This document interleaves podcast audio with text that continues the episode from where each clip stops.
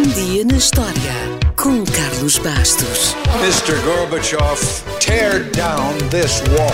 I have a dream. Aqui, posto de comando do movimento das Forças Armadas. Sim, é, é, é, é fazer a conta. Houston, we have a problem. Yes, we can. And now for something completely different. Nos oceanos já andámos para lá e para cá, fomos ao Brasil, Praia e Bissau, Angola, Moçambique, Goa e Macau, até fomos a Timor, se bem se lembra. E agora não vai conseguir tirar esta música da cabeça o resto do dia. Com o vento a soprar das nossas velas, éramos sempre os primeiros a atravessar os mares. E se não éramos os primeiros, éramos os segundos. Isto aconteceu quando os barcos eram à vela. Mas depois, houve um momento em que apareceram os barcos a vapor. E tudo mudou.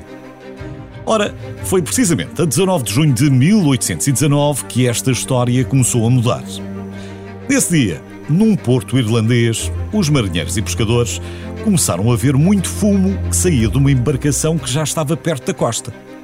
O fogo em embarcações de madeira era relativamente comum e, caso não se agisse com rapidez, muitas vezes tinha consequências fatais. Felizmente, o navio já estava perto da costa e então a tripulação de um veleiro, chamado Kite, resolveu ir ao seu encontro para prestar auxílio e resgatar os homens, caso fosse necessário.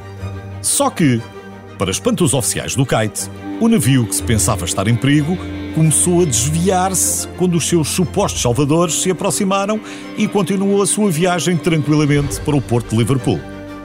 A razão, como já percebeu, é que o navio não estava de facto em perigo. Longe disso. Podemos até dizer que a sua viagem foi um triunfo. E porquê?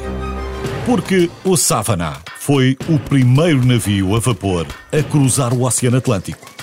Na verdade, podemos dizer que era mais um híbrido, já que tinha sido construído como veleiro e só depois é que lhe adaptaram um pequeno motor e rodas de paz.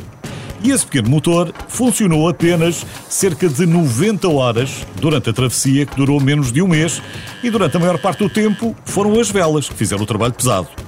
Mas ainda assim, a viagem demonstrou a viabilidade da navegação a vapor nos oceanos.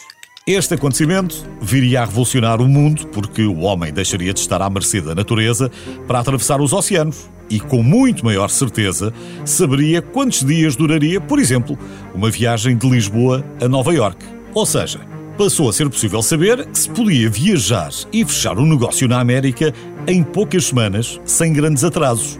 E até os Correios aproveitaram esses navios para transporte de cartas e de encomendas. Por isso é que esses grandes navios ganharam a alcunha de paquetes. Até os ingleses disseram que a engenhosidade visionária dos Yankees tinha ofuscado a liderança marítima do Império Britânico. E de facto, eram os ingleses que dominavam os mares na altura e nem sequer havia grande concorrência, muito menos dos americanos. Deve ter sido um duro golpe e, para não ficarem atrás, 20 anos depois, duas empresas britânicas de navios a vapor enviaram navios rivais para Nova York com poucos dias de diferença e ambos completaram a travessia utilizando apenas os motores a vapor. Mas o primeiro a provar que era possível, mesmo só tendo usado o motor muito pouco tempo, foi o Savannah.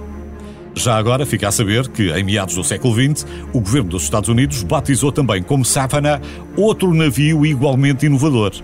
O primeiro navio não militar de carga movido a energia nuclear. A ideia era demonstrar o potencial da energia nuclear para transporte e, na década de 1960, realizou um grande número de viagens no Atlântico e não só, mas apesar do sucesso, os altos custos desencorajaram os investidores comerciais. Foi mais uma aventura pioneira, no entanto, dessa vez não resultou. Os pioneiros nem sempre acertam. Mas sobre isso, falamos outro dia.